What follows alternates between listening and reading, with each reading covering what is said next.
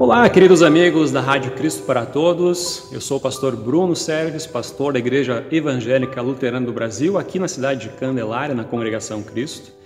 E estou falando com vocês agora porque a partir desse momento a coluna Fica a Dica, que sempre vinha ao ar através da voz do querido Paulo Ludo Kunzmann, vai vir também através aqui desse vídeo, da minha voz, da minha cara, do meu rosto aqui, eu que sou o produtor da coluna Fica a Dica, então a partir de agora estaremos trazendo a vocês mensagem de reflexão, uma mensagem do dia a dia, a palavra de Deus aplicada à sua vida. E claro, aqui a gente quer deixar um grande abraço ao querido Paulo Ludo Kunzmann, que por muitos anos dedicou a sua voz, o seu tempo para que o conteúdo do Fica a Dica fosse trazido aos nossos corações, aos nossos ouvidos, pelo Brasil e pelo mundo até, através dessa querida voz desse grande amigo, Sr. Paulo Ludo Kuntzmann. Um grande abraço, bênçãos de Deus e que Deus nos abençoe também agora nessa nova etapa e que você possa acompanhar com a gente aí semanalmente o Fica a Dica. Explicando um pouco o que é o Fica a Dica. Eu escrevo aqui para o jornal do Nossa Cidade, aqui de Candelária, há quase 10 anos. É uma coluna chamada Fica a Dica. Na época a gente estava criando esse espaço no jornal e o editor do jornal me convidou a escrever e disse: tá, que nome a gente vai dar para essa coluna? Aí na época ali era uma expressão, digamos, comum, Fica a Dica. Então vamos colocar, fica a dica. Aí no final do texto a gente sempre diz, ó, fica a dica. Esse é o nosso conselho, essa é a nossa mensagem, o resumo da mensagem é essa. E esperamos que vocês aproveitem aí com a gente, possa refletir, trazer também fé cristã e possa compartilhar essa mensagem com outras pessoas. E hoje trago a primeira mensagem para vocês nesse dia.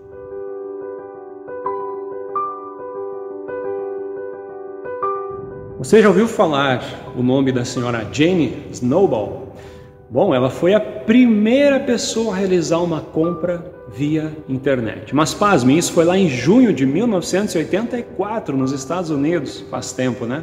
E foi através de um sistema chamado de Videotex, uma interação entre um software e um controle remoto da televisão. Bom, quanta coisa mudou desde aquela primeira compra, né?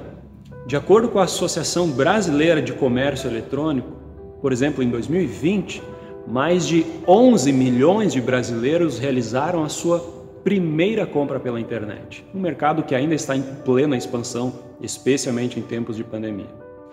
O Código de Defesa do Consumidor nos garante algo muito interessante. Nas compras online, a partir da assinatura do recebimento da mercadoria, nós temos sete dias para nos arrependermos da compra. Isso aí, nós temos tempo para nos arrepender e devolver.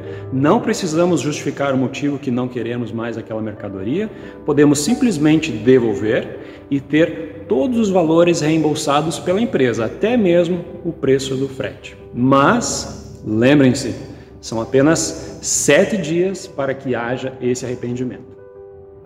Mas sabem, meus queridos e minhas queridas, na nossa vida não é possível saber quantos dias nós temos para nos arrependermos. Afinal, qual é o prazo para esse arrependimento? Serão sete dias, trinta dias, dez anos, cinquenta anos? Não tem como saber. É impossível saber o prazo da nossa vida para um arrependimento. Ainda vivemos em uma pandemia que nos acordou de uma doce ilusão de que a vida ela está nas nossas mãos e de que nós podemos controlar tudo. E da noite para o dia tudo pode mudar e os prazos de arrependimento que pareciam longos e distantes podem chegar ao final em um piscar de olhos.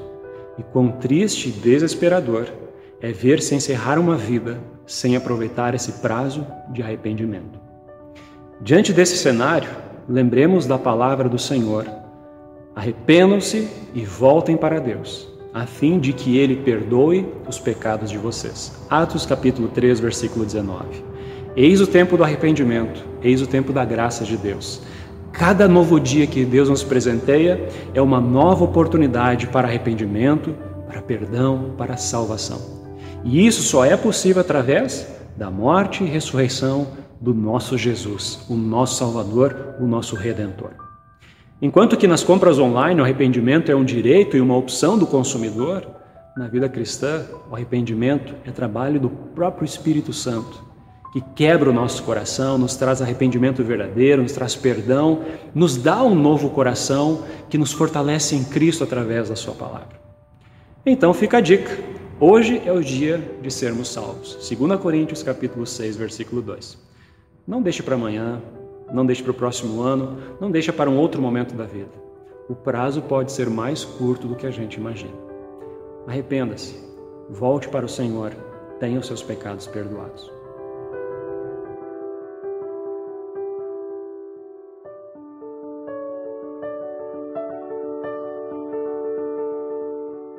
Saber mais, entre em nosso site radiocpt.com.br e acompanhe nossa programação. Siga e curta nossos canais no youtube.com/radiocpt, facebook.com/radiodaielb e o nosso podcast no SoundCloud e Spotify. E compartilhe a mensagem de Cristo para todos.